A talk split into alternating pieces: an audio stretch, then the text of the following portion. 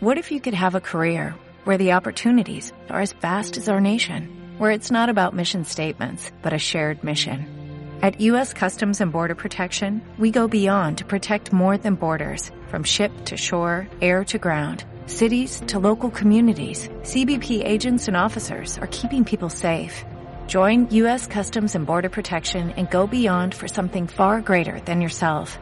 Learn more at cbp.gov/careers. Hola a todos, a los que escuchan el podcast de Cesi Juan y bienvenidos una vez más a una nueva entrega de Cesi Juan, el programa dedicado al misterio y la criminología donde lo podéis encontrar en iVoox en el apartado del buscador Cesi Juan. En esta ocasión traemos a uno de los grandes, escritor, dedicado a la divulgación de las curiosidades históricas, leyendas y misterio. Colabora en diversos programas de radio y televisión y director del programa de radio La Escóbula de la Brújula. Nos fascina siempre con todo aquello que cuenta. Él es Jesús Callejo Cabo y hoy vamos a hablar con él acerca de una de las criaturas mágicas que viven muy de cerca de nosotros, los duendes. Nacido en Banderas, León, Jesús Callejo es licenciado en Derecho por la Universidad de Valladolid y ejerció diversos puestos jurídicos en la Administración del Estado en Madrid durante unos años hasta que decidió dedicarse por completo al ministerio y aparentemente no le ha ido nada mal. ¿Qué hayamos contado de Jesús? Él ha publicado al menos una treintena de libros, todos ellos tremendamente recomendables. Y como ya he mencionado, sus colaboraciones en radio y televisión son numerosas, llegando a convertirse por méritos propios propios en uno de los mayores especialistas en la España mágica de la actualidad. Y bueno, sin más de delicación, voy a dar paso a la entrevista, que hoy promete ser muy interesante. Pero no sin antes recordar las vías de contacto, por si queréis comentarnos cualquier cosa. Estas son, por un lado, el correo electrónico que es cesijuanivox.com y la página del programa de Facebook Juan y la fanpage Juan. Pues bueno, aquí amigos, les mando un fuerte abrazo y damos paso a la entrevista. Un fuerte abrazo y espero que les guste. Hola a todos y muy buenas y bienvenidos a Cesi Juan. Hoy aquí en esta ocasión vamos a hablar del tema del misterio sobre el suelo español, tema de España, también de los duendes y de la España mágica. Hola, muy buenas, bienvenido David y Álvaro, que son nuestros dos invitados del programa. Hola David, hola Álvaro. Eh, buenas, un placer estar una vez más con todos vosotros y más aún con el invitado de excepción que tenemos hoy. Sí, Álvaro, y bueno, tú que eres fan de Jesús Callejo, ¿qué nos puedes decir, Álvaro? Hoy es un gran, Pues- una gran tarde para ti. Sí, una gran tarde y además llevo unos días ahorrando dinérulo para comprarme un chalecito ahí en la República Imperial de Escobulandia. No, la verdad es que un placer de conocerte Jesús y encantado de compartir un programa tan interesante como el que va a ser este. Nada, muchas gracias. Yo encantado también de participar con vosotros, además por vez primera y espero que no sea la última. Así Sí, que, eh, adelante, plan tertulia duendil. Sí, Jesús, además que quería darte la bienvenida, muy buenas tardes y decirte que es un placer contar contigo aquí. Cada vez Tess y Juan va creciendo, entrando en ese ranking del mundo del misterio. Ya en el mundo del misterio, pues Tess y Juan se va conociendo entre JJ Benítez y toda esa gente. Y bueno, eh, para empezar, eh, Jesús, eh, para darte la bienvenida, ¿qué es un duende? ¿Y cuál es el origen de los duendes? Bueno, pues sí, eh, empezamos bien, ¿eh? empezamos fuerte. A ver, básicamente cuando se habla de duendes hay que enmarcarlo dentro del mundo de los elementales o de los espíritus de la naturaleza, de los espíritus masculinos de la naturaleza, que además, como bien sabéis, es tan variado y tan complejo como puede ser el reino vegetal, animal o la propia especie humana. ¿Qué sería un duende? Pues serían aquellos espíritus masculinos de la naturaleza que están muy interesados en los asuntos humanos. Que esa es un poco la gran diferencia con los gnomos, ¿no? Que muchas veces me lo han preguntado, bueno, ¿qué diferencia hay entre un duende y un gnomo? Pues los gnomos no quieren saber nada de nosotros, los duendes sí quieren saberlo. A sabiendas de que estamos hablando de palabras y de nombres convencionales. ¿eh? Duende vendría de, dueño, dueño de la casa, que realmente sería el que realmente posee la casa con sus trastadas, de ahí viene también un poco uno de las variantes de duende, que es el trasgo, ¿no? Así que duende es aquel espíritu de la naturaleza normalmente invisible, eh, en otro plano de vibración, en otra dimensión, por decirlo así, que de vez en cuando interactúa con los asuntos humanos, o bien en las casas, o bien en castillos, en palacios o en las cuadras. El origen, el origen, ahí está la clave, ¿no? Siempre se dice que son anteriores a la especie humana, es decir, que cuando el ser humano, como tal, el Homo sapiens, empieza a tener una cierta prevalencia en este planeta, ellos ya estaban aquí. Cuando digo ellos, no solo los duendes, sino en general todo este tipo todo este tipo de, espíritus de la naturaleza que no tienen nada que ver con fantasmas, que no tienen nada que ver con espectros ni con extraterrestres, sino que estamos hablando de otra fauna totalmente diferente que luego me imagino que a lo largo de la entrevista pues entraremos un poco en detalles.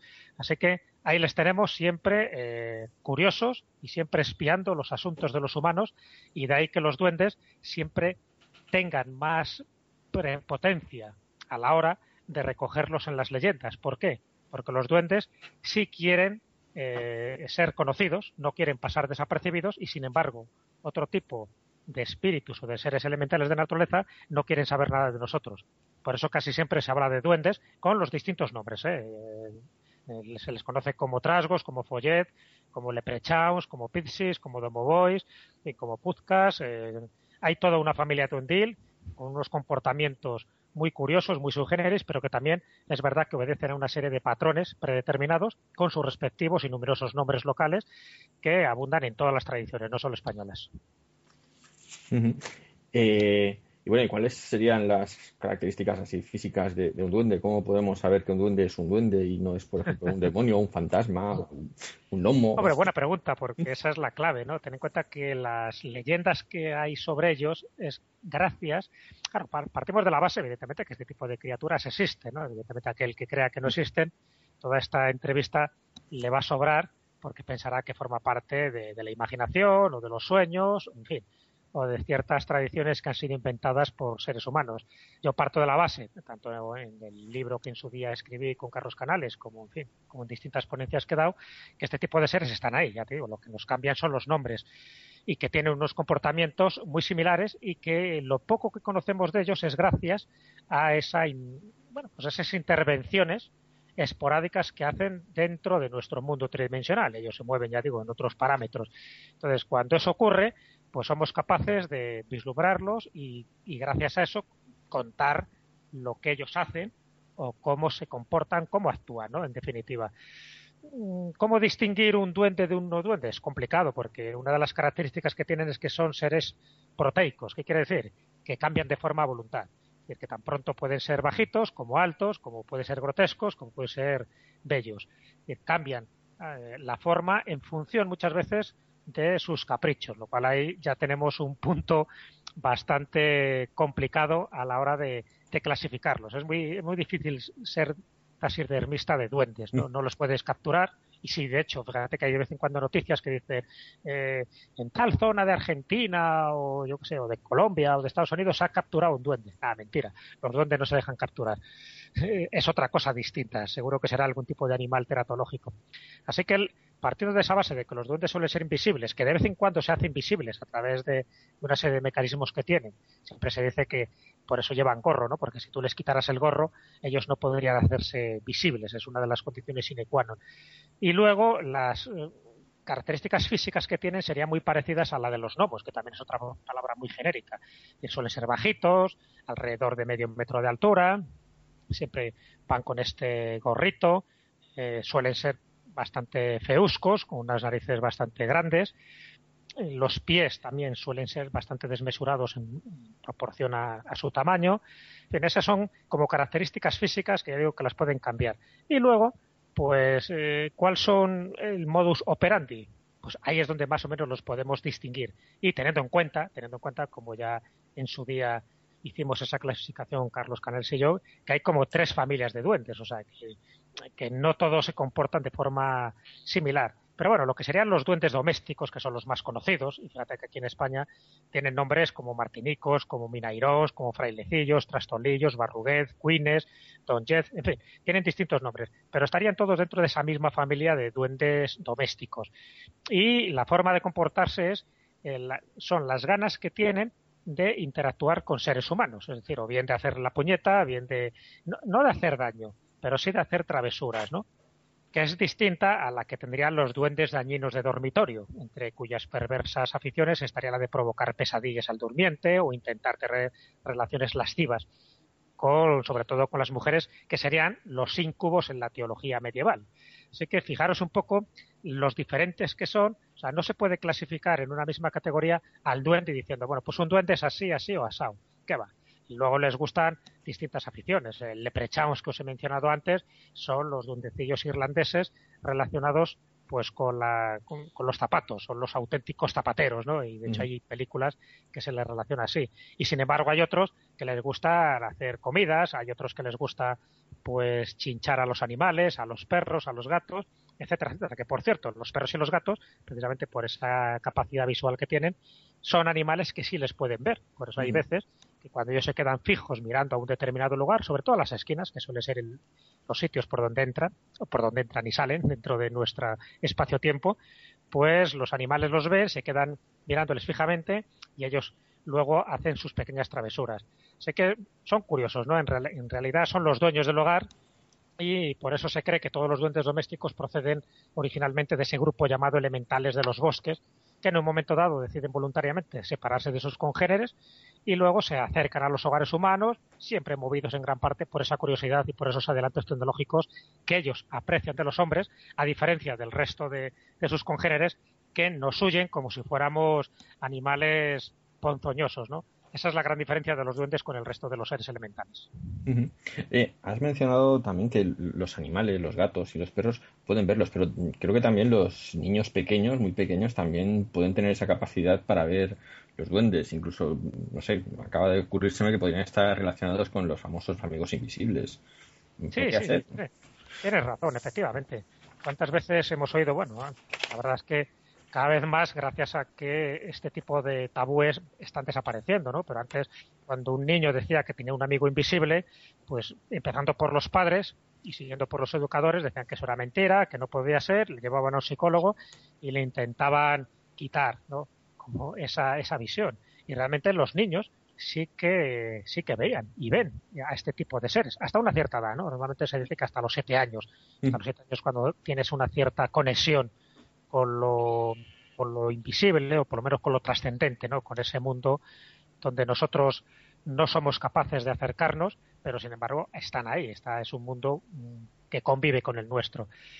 Entonces, bueno, pues la verdad es que yo estoy seguro, estoy seguro que más de un oyente tendrá en mente algún caso de niños que dicen jugar con amigos que tan solo ellos pueden ver. Incluso llegan a ponerles nombres a estos íntimos compañeros de juegos. Hasta mantienen animadas conversaciones con ellos, ¿no? Las reacciones de los padres, como os decía, suelen ser muy variadas. Lo normal es que piensen que todo es fruto de su imaginación, que no hay que darle mayor importancia, y efectivamente tampoco hay que darle mayor importancia porque estos amigos invisibles no hacen daño, ¿no? Pero sí quiero dejar constancia de algo que yo creo que es así, y es que eh, es un fenómeno más real y más extendido de lo que cabría pensar en un primer momento. Cuando el niño llega a la edad aproximada de los siete años o de los ocho es cuando va perdiendo esta conexión con el mundo invisible y trascendente y sencillamente deja de tener experiencias de este tipo. Pero bueno, de vez en cuando sé que quedan constancias y que los padres lo cuentan, sí que los padres le creen y ahí está pues toda esa fenomenología de los amigos invisibles de los niños que a veces incluso hasta les dejan regalos, lo cual es todavía más sorprendente porque si son invisibles y son intangibles, ¿qué diantres hacen esos regalos? Pero bueno, como bien apuntabas, es una variante para mí apasionante y fascinante del mundo de los elementales cuando tiene relación con esto. La base de datos ha sido actualizada. es bastante interesante lo que apuntas, Jesús. Yo en esta pregunta que te voy a hacer, eh, ¿existen distintos tipos de duendes que nos puede, qué nos puedes contar acerca de distintos tipos de duendes que habitan en nuestro país? Bueno, un poco ya os he comentado al principio de que son distintos, incluso se les pone distinto nombre, ¿no? La palabra duende sería como una palabra genérica para referirnos a todos ellos, igual que pasa con la palabra gnomo o la palabra hada, pero son palabras, me refiero, son conceptos muy genéricos y luego hay que incluir ahí pues a unas cuantas familias y a unas cuantas variantes de, de estos duendes. En el caso de España, bueno, antes os he dicho unos cuantos nombres, ¿no? Desde frailecillos, trastolillos o martinicos. Los martinicos es el nombre que se recibe sobre todo en Castilla, ¿no? Eh, bueno, porque también los duendes cuando dejan, cuando se dejan ver, lo aparecen, cuando se manifiestan, también les gusta tener un nombre. Y el nombre de Martín o Martínico es un nombre bueno, bastante habitual, ¿no? Sin embargo, en toda la zona levantina o, catalana, pues se suele utilizar más el nombre de Follet, igual que en la zona eh, cántabra se suele utilizar más la zona de Trasgos, ¿no? También en Asturias, o Trasno, como también se les, se les llama en Galicia. Bueno, en general los duendes, Follet, Trasgos suelen ser como más, más cansinos, por decirlo así, ¿no? Ya digo que interactúan más con los seres humanos, inventan toda clase de juegos y bromas para divertirse, sobre todo les encanta molestar a las mujeres cuando están hilando, en fin, arrojan piedras. Habréis oído hablar casos, hay varios casos de, de poltergeist muy relacionados con estos trasgos, con estos trasgos burlones. Yo tengo recogidos varios casos desde el siglo XVI en adelante. Hay casas que inexplicablemente empiezan a caer piedras son duendes apedreadores. Claro, ¿a, quién se, se, atribuía esto? A los duendes antiguamente, porque eh, no había ningún bromista por ahí. Aparte, si hubiera un bromista, rápidamente se le, se le pescaba y se le cazaba.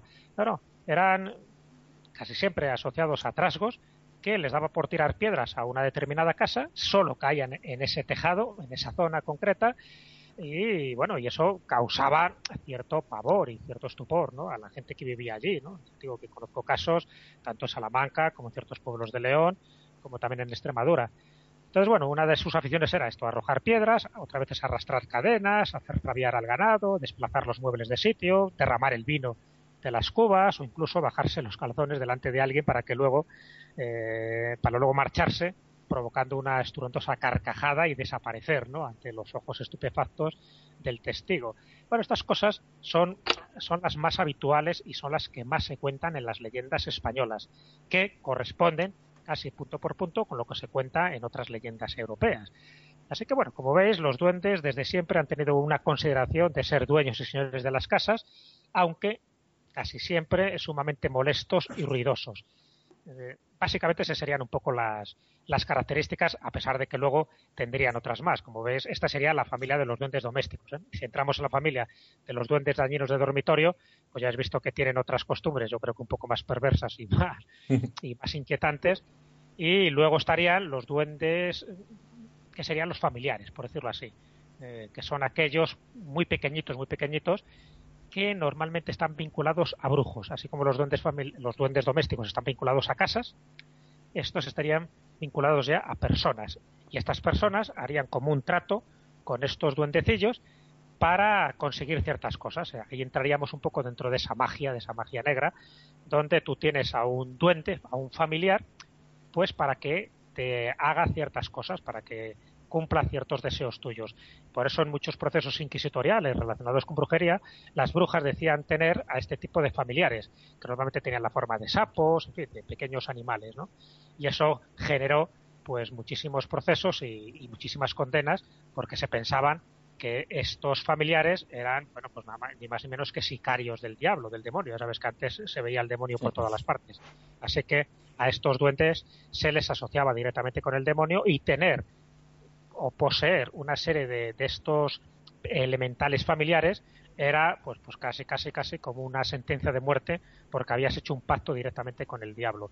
Entonces bueno en, casos de brujería como el auto de fe de Logroño donde se encausa muchas de las brujas de Zugaramurdi se habla de estos dondecillos, de estos familiares, de estos maneiros, como también se les denomina, en fin, que son muy curiosos porque son muy pequeñitos, pero con un poder tremendo, con un poder de, de hacer construcciones prácticamente en una sola noche y, de hacer grandes barbaridades. Pero a cambio hay que alimentarles, a cambio, pues casi casi eres el dueño de, ellos. Es decir, tu alma corre peligro. Entonces, toda esa parte duendil sí entra más dentro del tema de la brujería y como tal entraba dentro del tema de la herejía y, casi casi pues totalmente condenada por la iglesia. Por eso muchas veces la iglesia a determinados duendes les consideraban que eran diablillos. Diablillos menores, pero diablillos al fin y cabo. Sí, no, de hecho, hace poco eh, yo mismo participé en otro programa, hablábamos pues, de, vampirismo y encontramos, pues, eh, investigando varias criaturas alrededor del mundo que tenían precisamente esas mismas características. Eran como esos duendecillos pues, que tú podías invocar, encerrar en un frasco y mm. mientras los fueras alimentando no había problema. podías ordenarles cualquier cosa. Ahora, no se te ocurriera tú, a ti dejarlos sin comer porque se te volvían más que revolucionados. Pero bueno, eh, cambiando la pregunta. Antes has comentado que los duendes suelen tener normalmente características eh, masculinas, pero has hablado también de, de los incubos. ¿Serían los sucubos la versión femenina? ¿Existen duendes femeninos? Claro, pero lo que pasa es que si hablamos de, claro, evidentemente, a ver, cuando hablamos de duendes es una palabra genérica, ya he dicho, evidentemente tiene que haber de los dos géneros porque si no, no se podrían reproducir, ¿no? No sé, por mitosis o... Sí, bueno, podría ser así como una especie de célula que se van, se van multiplicando. No, pero es verdad, hay relaciones sexuales entre ellos. cuando se habla de duendes, no quiere decir que no haya eh, duendes femeninos, claro que los hay, igual que cuando se habla de de hadas lo mismo, es decir, las hadas es un término genérico, también igual que la palabra elfo es un nombre genérico, pero ahí entran eh, género masculino y femenino. Es una cuestión de reproducción, porque una de sus características es que es como si fuera un mundo paralelo, es decir, en el fondo tienen costumbres muy similares a las nuestras. comen, se reproducen, se mueren, igual que pasan también con, con la especie humana. Entonces, claro que ellos tienen sus contactos sexuales. Lo único que la palabra incubo y sucubo sí que son palabras eh, muy relacionadas con ese mundo brujeril que os he dicho antes y con uno de los aspectos más perversos de una de las familias de duendes, que son esos duendes lascivos, ¿no? Aquellos que les gusta el contacto con el ser humano, pero no para incordiarle, no para curiosear qué es lo que hace, sino para, bueno, pues eso, para tener ciertos actos procaces. Y claro, como eso eh, ocurría, o por lo menos decían que ocurría en determinados conventos, los íncubos y los súcubos, en función de si el aspecto es masculino o femenino, pues están muy relacionados con los conventos de monjes o conventos de monjas. Entonces imagínate también pues todo el morbo que esto generaba, ¿no? También en los procesos inquisitoriales. ¿Qué hay de verdad o hay mentira? Pues bueno, pues hay mucha mentira y hay poca verdad, porque también se sabe que en aquella época había mucho fraile rijoso que también iba a conventos de monjas y que se hacía o aparentaban ser incubos o, en fin, una especie de, demonios pues para, para tener relaciones sexuales, ¿no? Y bueno, pues eh, por entonces la gente también era muy crédula y este tipo de cosas se las acababan creyendo y luego pues las confesaban directamente, ¿no? Decían que habían tenido pues ni más ni menos que alguna relación con un incubo, ni más ni menos. El caso de Magdalena de la Cruz, que fue una abadesa cordobesa, pues bueno, dijo que había tenido hasta, hasta les daba nombres, ¿no? Eh, Pitonio y Balbán, dos íncubos con el que tuvo mucho trato durante muchos años y eso no le impidió ser abadesa. Bueno, la verdad es que luego la cogió la Inquisición por banda y casi, casi la destroza. Pero bueno, sí que muchos de estos testimonios existen y cuando se habla de incubos y de sucubos no serían duendes en el sentido que los, los estamos refiriendo aquí como duendes mm, domésticos, sino que estarían dentro de esa familia de duendes dañinos de dormitorios. Son aquellos que se relacionan con las alcobas, con los dormitorios y que lo que buscan es dos cosas. O bien crear pesadillas, son los efialtes, los que se colocan en el pecho del durmiente, generándole pesadez, eh, generándole problemas respiratorios, en fin, las clásicas pesadillas, de ahí los, los efialtes, que viene de, el término procede de pesadilla, y luego estarían los lascivos, que son aquellos que buscan algo más, que buscan ya ese contacto, en fin, esas poluciones nocturnas eh, que, que tanto quedan recogidas en los eh, en este tipo de, crónicas y de procesos. Bueno, ya te digo, habría que buscar y analizar uno por uno, ¿no?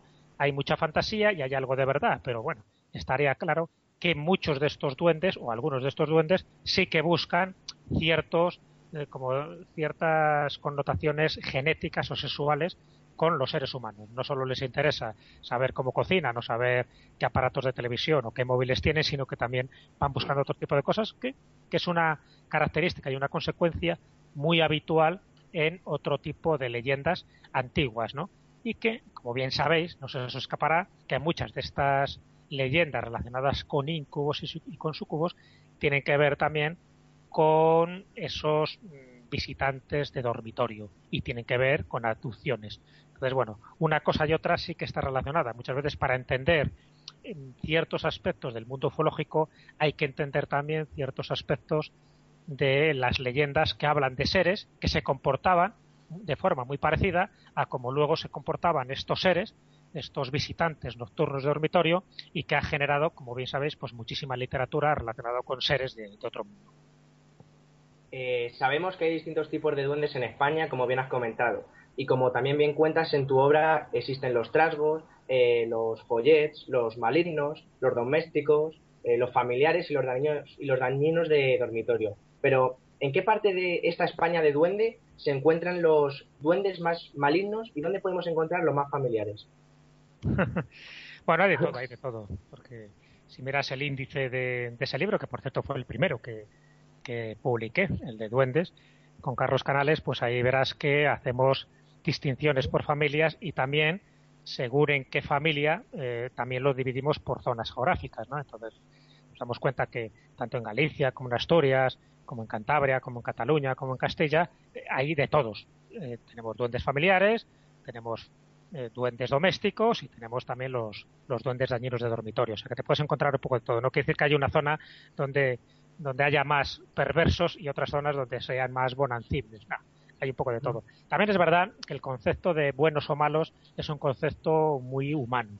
Quiere decir que nosotros muchas veces los identificamos como buenos o malos en función de nuestra relación con ellos, pero ellos serían amorales, es decir, ellos no son buenos ni malos, es una de las características que tienen.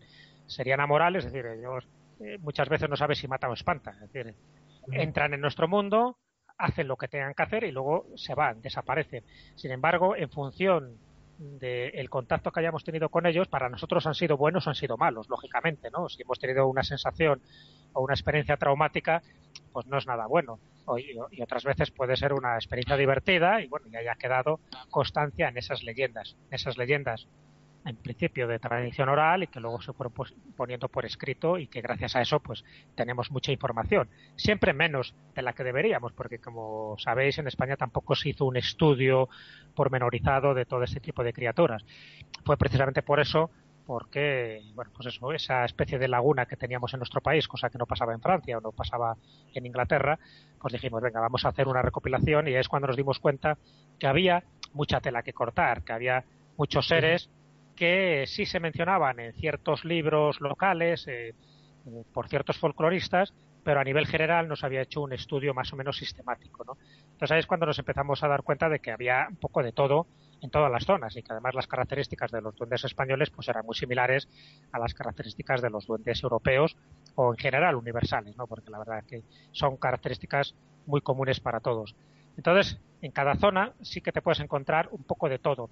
Lo que sí es verdad es que no en todas las zonas tienes la misma profusión de leyendas. ¿Qué quiere decir? Nos dimos cuenta que en la zona, vamos poniendo ahí como Madrid como divisoria, ¿no? La parte norte había muchas más leyendas que en la parte sur y lo mismo pasaba con los dos archipiélagos.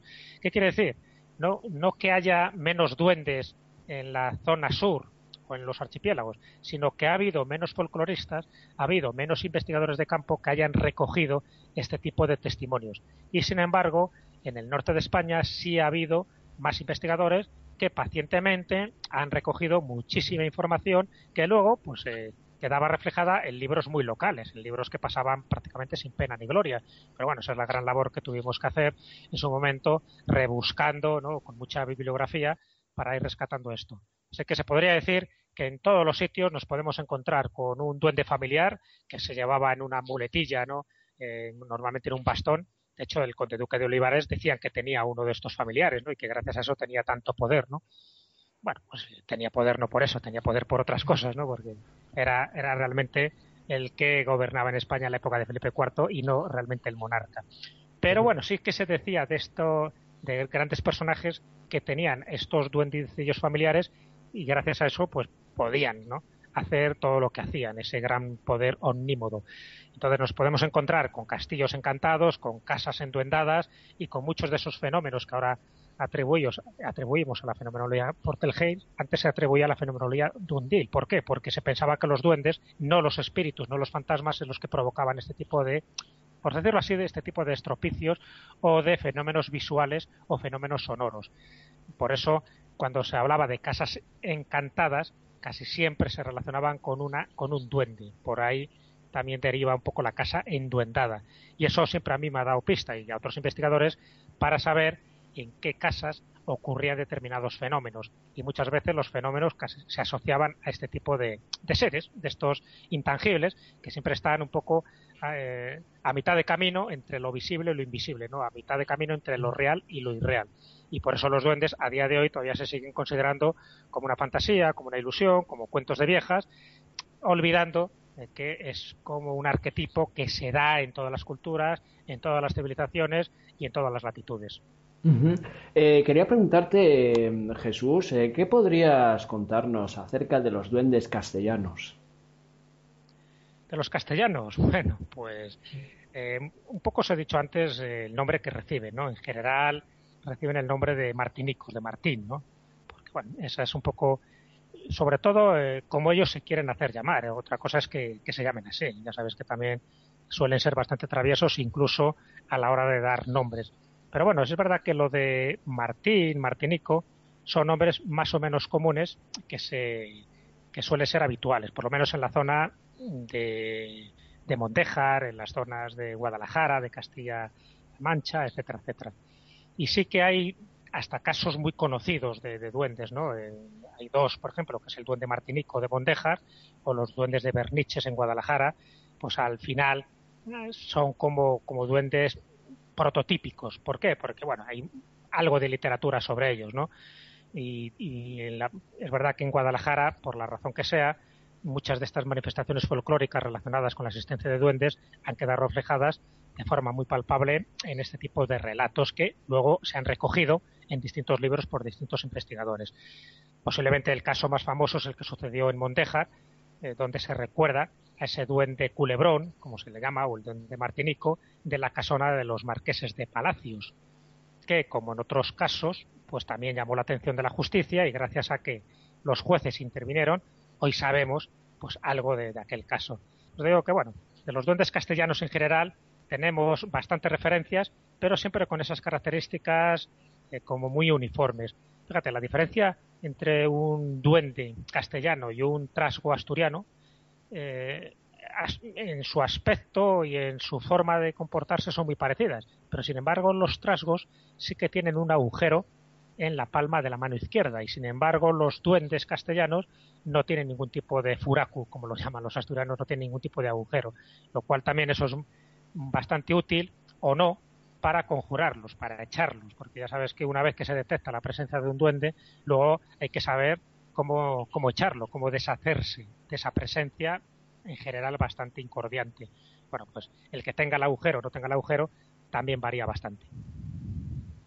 Ajá.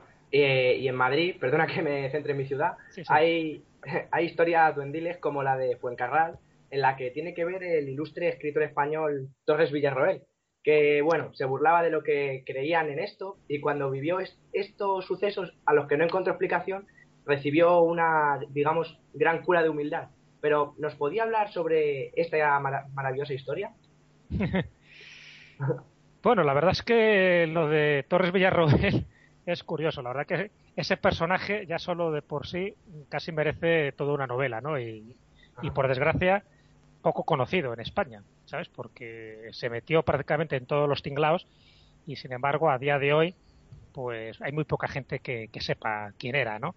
Pero bueno, un poco de forma muy resumida, este Torres Villarroel, este Diego de Torres Villarroel, como realmente se llamaba, era su nombre completo, era de, todo, ¿no? Era muy polifacético, en fin, curioso, aventurero, trotamundos, fisgón, eh, hasta torero, ¿no? Se hizo, se hizo de todo.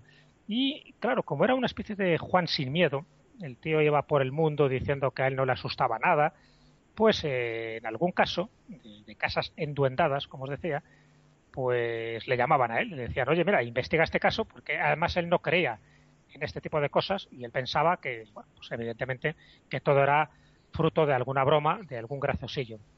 Y lo que se cuenta, por lo menos lo que yo cuento en, en el libro, es una anécdota que además él la refleja en su autografía, una autografía que por cierto recomiendo leer porque es, es muy curiosa.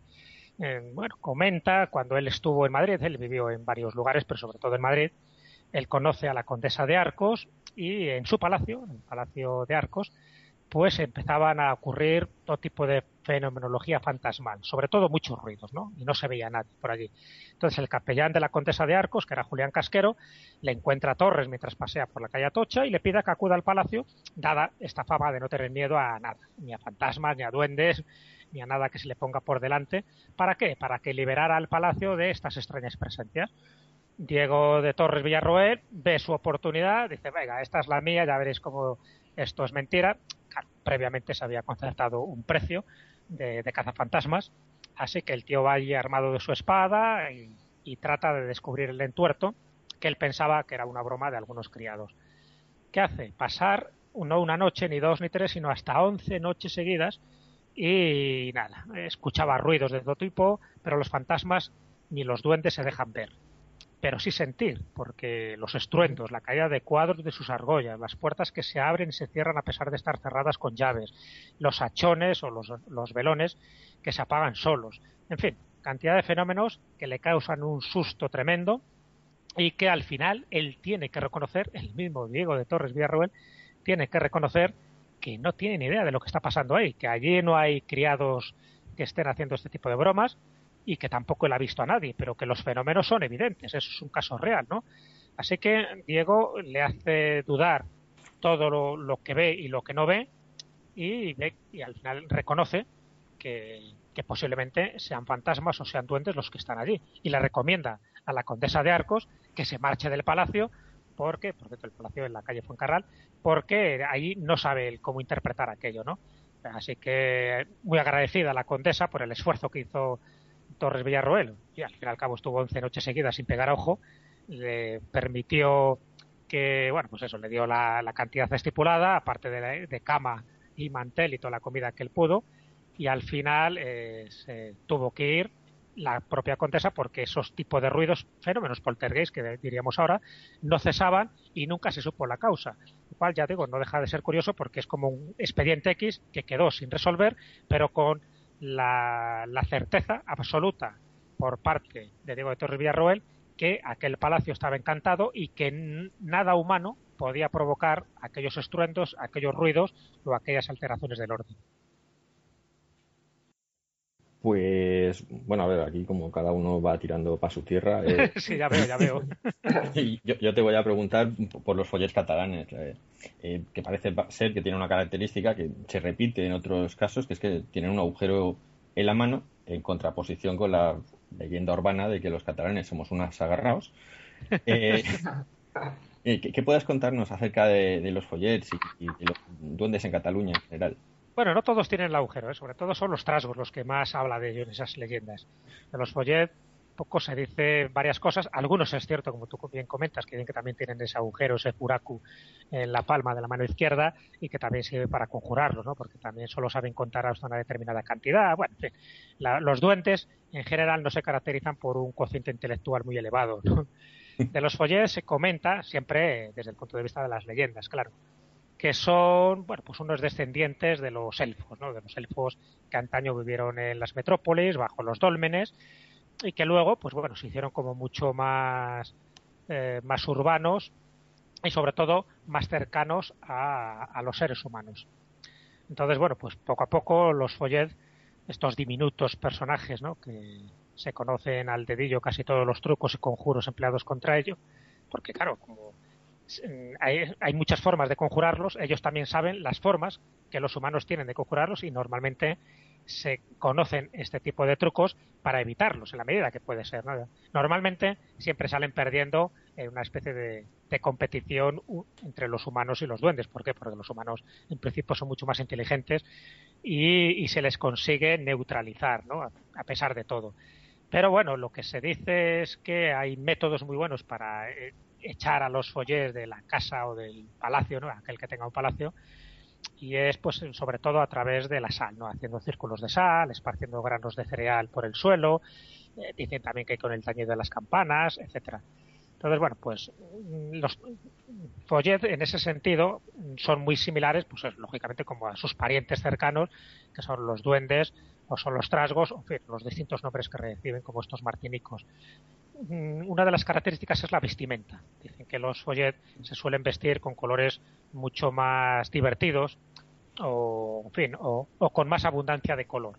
Algunas veces dicen que como los arlequín, ¿no? Algunos de los testimonios visuales que ha habido de que se parecen mucho a los arlequín, a diferencia de los trasgos y de los duendes, que suelen ser mucho más sobrios o por lo menos con colores mucho más apagados. En fin, como ves, hay características para unos y para otros, pero en definitiva todos, todos eh, tienen unos patrones muy similares y tanto en, altura como en comportamientos, que yo creo que es lo interesante. Luego eh, se les llama de distintas formas, pero no porque sean distintos, sino porque en función de la cultura o de la idiosincrasia de cada pueblo, pues se les llama de una manera distinta. Y follet, pues es una palabra genérica que se ha adoptado sobre todo, ya digo, toda la zona levantina y toda la zona catalana. Eh, bueno, eh, antes de pasar a mi pregunta, Jesús, el otro día investigando acerca un poco de los duendes, encontré un caso sobre, sobre ocurrido en Gerona en 1989 que se conoce como el duende o el no de Gerona. No sé si conoces el caso, pero realmente salió en Antena 3, se hizo un reportaje y se ve que lo capturaron a esa criatura. Hmm. Bueno, pero ¿qué os dije al principio? Si, si, se captura a un duende o un gnomo, ya no puede ser un duende o un gnomo. Con lo cual, partir ya de, esa premisa, ¿de acuerdo? Vale, vale, no, que ahora voy a la pregunta esta, ¿qué relación tiene San Patricio con los duendes? Hombre, interesante también. Bueno, lo, de Gerona, me acuerdo perfectamente del caso, que estaba metido en un frasco de Nescafé ahí en Formol, pero os puedo asegurar que aquello fue todo falso, ¿vale?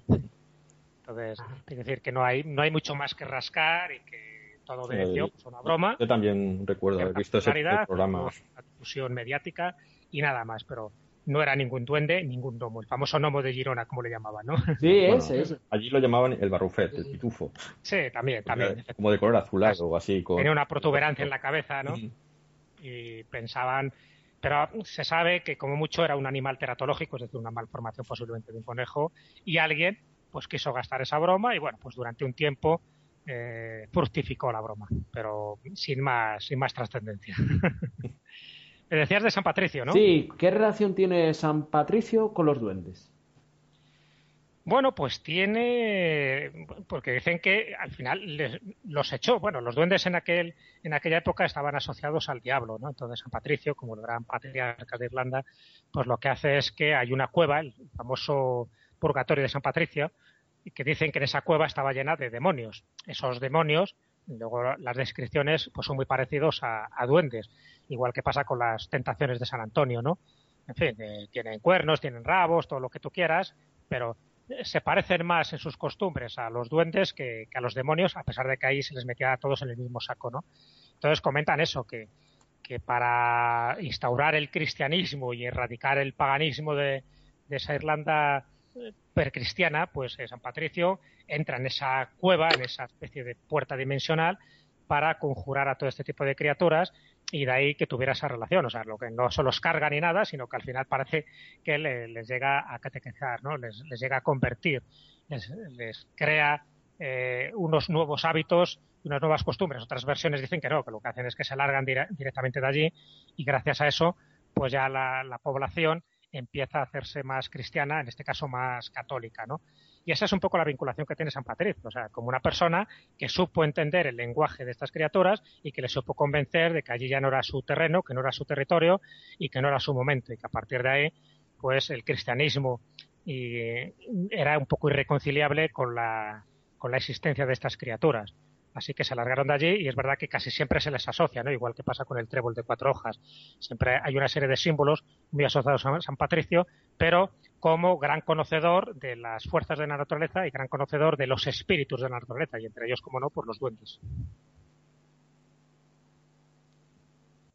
En cuanto a esa España mágica, Juan García Cienza, en su Guía de la España mágica, nos describe un lugar mágico como un lugar en que a lo largo de la historia del hombre se ha amontonado a veces sin orden y a veces con una continuidad sorprendente una serie de circunstancias insólitas que lo han convertido en centro sagrado permanente o en un lugar en el que secularmente también se han dado cita los anatemas y todas las maldiciones que han podido acumular fuerzas espirituales de cada periodo incultural. ¿Cuál sería tu idea, Jesús, de un lugar mágico? Pues mira, un lugar mágico para mí es como un lugar de poder, que ya sabes que se utilizan como sinónimos, ¿no? Son aquellos lugares, aquellos enclaves que de, forma tradicional y, y repitiéndose además en el tiempo una serie de características, de pautas que nuestros antepasados lo asociaban como un lugar donde tú podías tener experiencias trascendentes o bien porque desaparecían determinados seres, o bien porque desaparecían personas, o bien porque se veían luces, o bien porque había ciertas anomalías espaciotemporales. Todos esos son lugares mágicos que, que han servido también para, bueno, como receptáculos para construir o bien megalitos, o bien ermitas, o bien catedrales, siempre en el mismo lugar, no un poco más allá, porque lo importante siempre es el lugar, es una de esas características físicas que se dan en este tipo de lugares. Por eso eh, las entidades sobrenaturales tienen preferencia y predilección por aparecerse en este tipo de lugares. A veces eh, uno de los interrogantes de los científicos es determinar si esa fuerza que emana del propio lugar es puramente psíquica o es electromagnética. Yo entiendo que los lugares de poder tienen las dos cosas. Por una parte hay una fuerza telúrica, hay una fuerza electromagnética y hay una fuerza psíquica.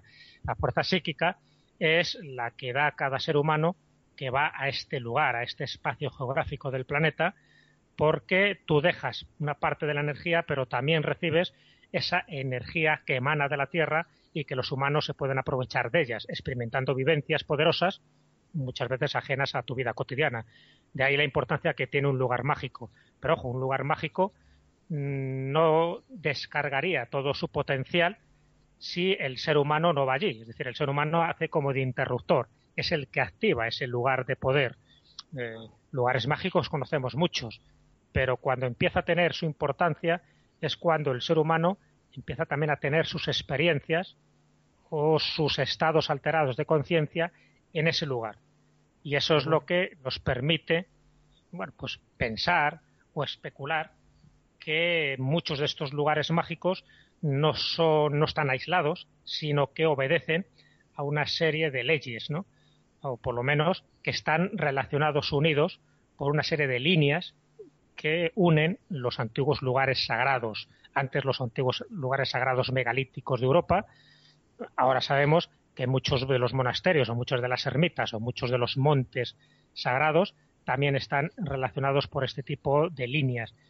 Entonces, bueno, todo eso es lo que nos hace especular que realmente nuestros antepasados sabían mucho más de lo que les podemos reconocer y que cuando construían uno de sus templos a nivel genérico en un lugar determinado es porque sabía que ahí eh, emanaban una serie de fuerzas, de energías, de las cuales se aprovechaba. Y por eso, siempre que hay un lugar eminentemente sagrado, por ejemplo una catedral, es porque antes hubo a lo mejor una, una ermita, o hubo una mezquita, o hubo una sinagoga, o hubo un templo megalítico. Es decir, siempre hay que aprovechar el lugar porque el lugar es lo importante. Y esta frase, esta especie de axioma, es la que se encarga de recordarnos multitud de leyendas o multitud de apariciones marianas. Ajá. Eh, y es que además, durante el último puente, mis padres me llevaron a conocer Segovia, y como quería, esto es cierto, conocer más sobre esta ciudad, aparte de lo que siempre se habla, del acueducto, el alcázar, la catedral, pues no se me ocurrió otra cosa que escuchar un programa de la escóbula de la brújula sobre la Segovia mágica. Y me encuentro con una leyenda ocurrida en la sinagoga del Corpus Christi que tú tildas como el milagro de la hostia. ¿Cuál sería este milagro de la hostia? Bueno, pues el milagro de la hostia es pues que es un milagro eucarístico, evidentemente, ¿no? Y tuvo que ver además pues con eso, con la profanación de una, de una sagrada forma. Y al profanarse, bueno, siempre en aquella época, estamos hablando del siglo XV, pues los malos, los malutos siempre eran los judíos, ¿no? Entonces, bueno, toda una historia ahí alrededor de, de esa sagrada forma, pero al final consiguen esta sagrada forma sobornando a un capellán. Y con la sagrada forma lo que hacen es que en la sinagoga del Corpus, que está en, bueno, pues en el centro de, de Segovia, allí hacen un ritual y en el momento en que están hirviendo esta sagrada forma, pues la, sagrada forma lo que hace es elevarse, levitar. Y justo en ese momento se produce un terremoto, como consecuencia de lo cual, pues bueno, pues las, las columnas de esta sinagoga quedan inclinadas con el susto consiguiente de, todos los que estaban allí presentes, ¿no? De ahí el milagro de la hostia, ¿no? Es un poco esa referencia que también en el libro de la España extraña que escribí en su momento con Javier Sierra, pues dedicamos todo un capítulo a este tipo de milagros de la hostia que tienen que ver con milagros eucarísticos, con profanaciones de sagradas formas, que luego se producen ciertos milagros, o bien en este caso tan espectacular que es que levitara y gracias a eso pues fueron fueron apresados, o bien que son formas incorruptas o que salen volando de determinados lugares precisamente para eso, para no ser quemadas o no ser profanadas, ¿no? Eh, sin ir más lejos, en el Escorial hay una de esos milagros de la hostia que son unas unas formas, unas hostias que están, bueno, que están perforadas por los clavos de un soldado y que de esas de esas perforaciones empezó a emanar sangre. Se, se consideró todo un milagro eh, hasta el punto que Felipe II quiso que vinieran de Gorkun, de Holanda, para convertirse en una de las reliquias más preciadas del monasterio de, del Escorial.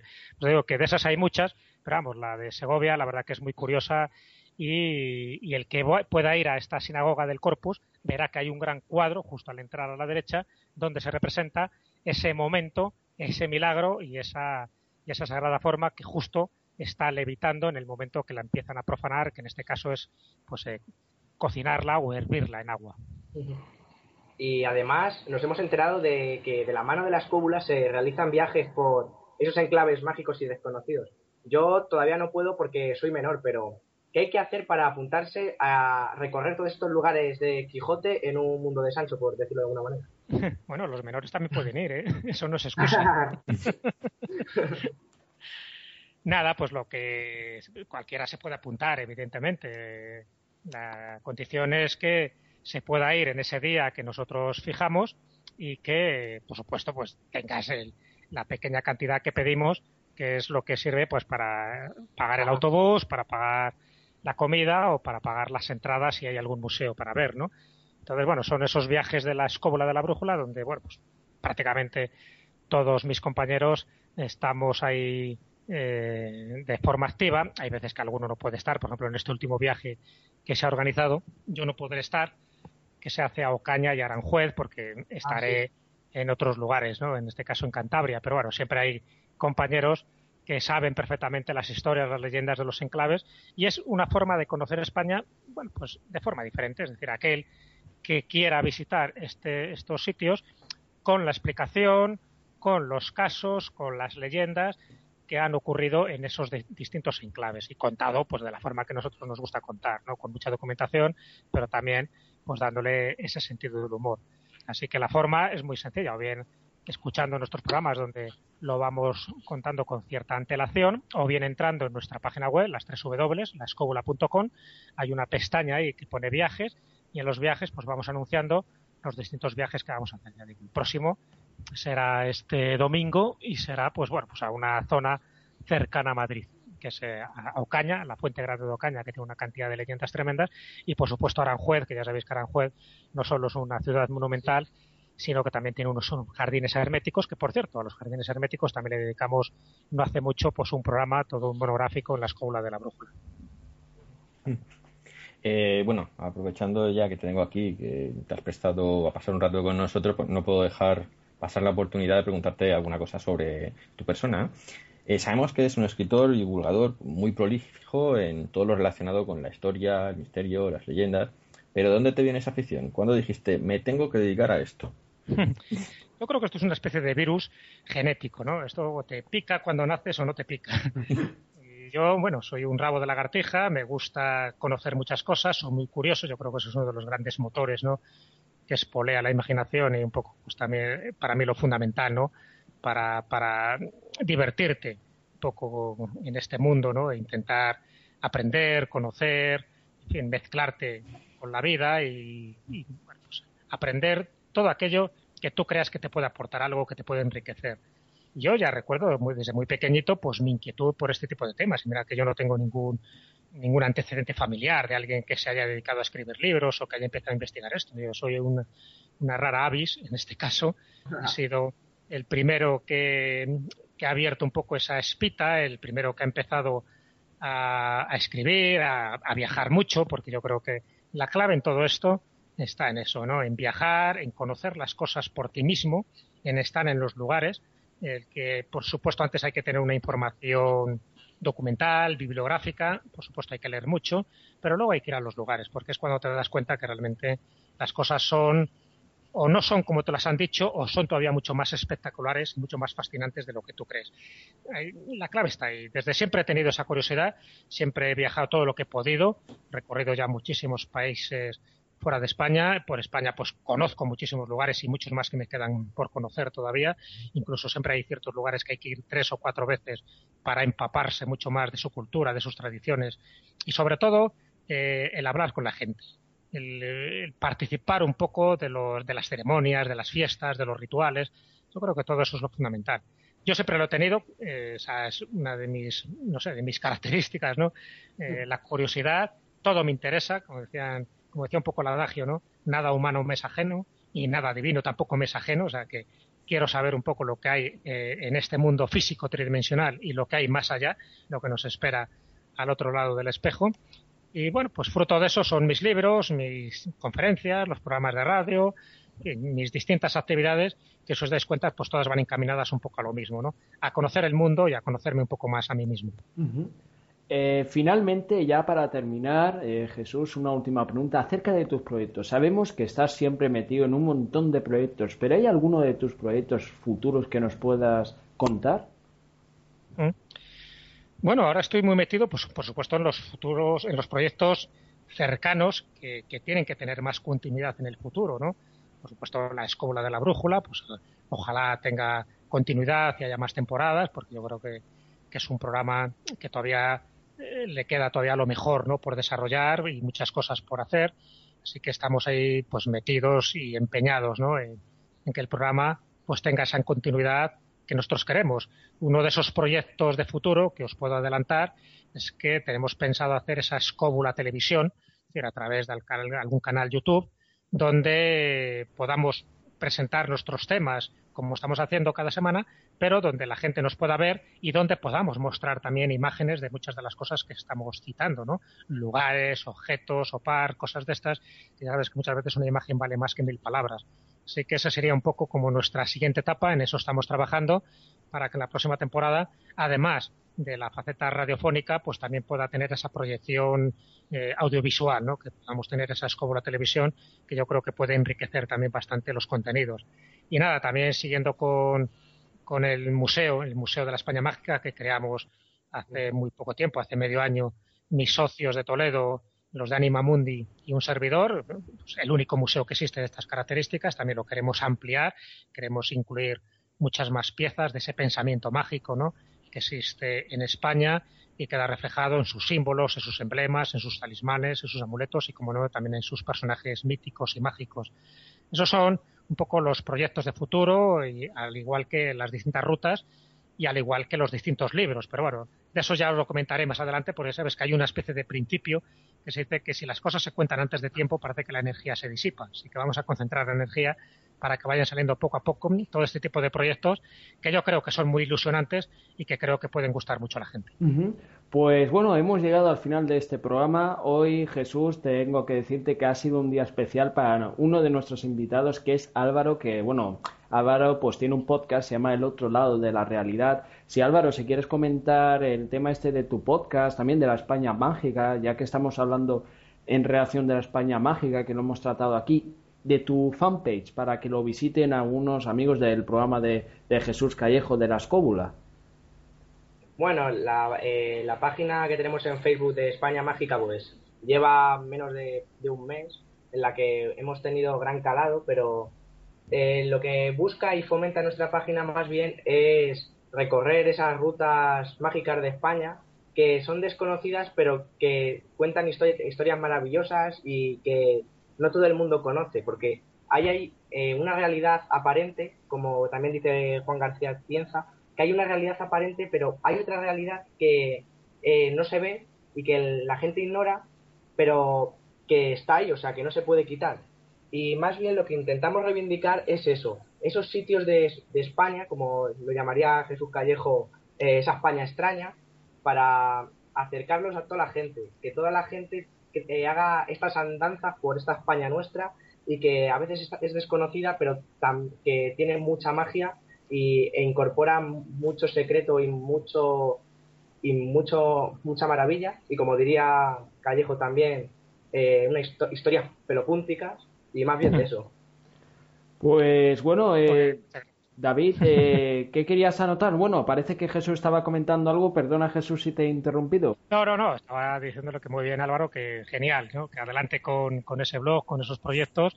Todo lo que sea dar a conocer la España mágica y ese otro lado de la realidad son proyectos que bienvenidos sean y desde aquí te apoyo en, todo lo que vayáis haciendo porque en el fondo estamos todos en el mismo camino. Eh, pues a las muchas gracias. Eh, David, ¿alguna opinión sobre la entrevista? ¿Qué te ha parecido? Si quieres apuntar algún, alguna cosa. Eh, vamos, a mí me ha encantado. De hecho, cuando tú me preguntaste ya hace, creo, unos meses a quién me gustaría entrevistar, yo ya sabes que te dije claramente a Jesús, sin duda. bueno, es que... Muchas gracias, espero que no os haya decepcionado. No, no, para nada, no. No, no, no, para nada. No, para nosotros ha sido un placer. Además, eh, Jesús, César y Juan lleva tan solo un año de, de podcasting en Evox y ha crecido espectacular e incluso miembros de la escóbula conocen el canal, como es Marcos Carrasco, eh, Miguel Zorita también, y bueno, entre otros muchos, ¿no? Que ya el mundo del misterio, si nos damos cuenta, todo el mundo nos conocemos, ¿no? Y bueno, hasta Miguel, eh, Manuel Carballal y bueno, todos los personajes, ¿no? Algunos del ojo mm. crítico también, que creo que me imagino que estoy viendo el otro día en Facebook, Jesús, eh, ya para ir despidiendo, una foto tuya con amigos del ojo crítico de, hace años ya, bueno, pusieron una colección de, fotos de amigos del misterio y aparecías tú. Una foto, no sé, tendría ya bastante años por aquel entonces. Me imagino, ya sabes que, como tú bien dices, es un mundo eh, no demasiado amplio, nos conocemos todos. Así que antes o después estamos siempre en distintas fotos. Normalmente siempre suele ser en congresos, en eventos, en alguna charla. Muchas tienen que ver también en la radio, pues, eh, cuando yo he estado tanto tiempo ahí vinculado a la Rosa de los Vientos. O sea que, bueno, con todos, con todos prácticamente tengo fotos y, los demás tienen fotos conmigo. ¿Por qué? Porque al final todos acabamos conociéndonos igual que nos va a pasar pues con vosotros, ¿no? Con Álvaro, con David, con Juan. Nos, nos veremos en algún momento, nos haremos fotos, esas fotos son las que van a pasar a la posteridad, porque en definitiva, esos son un poco como retazos, ¿no? Que quedan de, momentos normalmente mágicos, de momentos especiales en los que hemos compartido pues eh, esas experiencias, esos conocimientos. Así que espero veros pronto en algún evento, en algún congreso y, hacernos la foto, la foto testimonial de que hemos estado ahí. Sí, nuestro amigo Ricardo también, eh, Ricardo Molina Sánchez de Viernes Criminal, bueno, que no ha podido estar aquí, pero también que le gusta mucho el tema de la España mágica. Y un fuerte abrazo también a Ricardo, que también espero que podamos ir los cuatro y hacernos una foto con Jesús Callejo, un gran amante del misterio, cómo no. Y bueno, pues oyentes y oyentes de la escóbula, y oyentes de César Juan, hemos llegado al final de esta entrevista. Ha sido un placer tener por primera vez a Jesús Callejo. Eh, tengo que decir que para mí ha sido un orgullo, un placer. Hemos aprendido muchísimo sobre esa España mágica, esas leyendas mágicas de la España, ¿no? España es un país muy grande, con 45 millones de ciudadanos y bueno, que está llena de leyendas y ha sido totalmente un placer. Y además para Álvaro, todavía más para Álvaro, ¿eh? que era uno de sus deseos y yo, pues eso me pone a mí muy contento. Pues muchas gracias, Jesús. Eh, un fuerte abrazo. Te deseamos lo mejor en el mundo del misterio. Muchas gracias. Muchas gracias también a vosotros, Juan, David, Álvaro. Mucho éxito con César y Juan. Adelante con estos proyectos, con estas historias tan fascinantes y, por supuesto, pues ya sabéis dónde me tenéis. Un abrazo muy fuerte para todos. Pues nada, igualmente. Muchas gracias por estar aquí con nosotros esta tarde.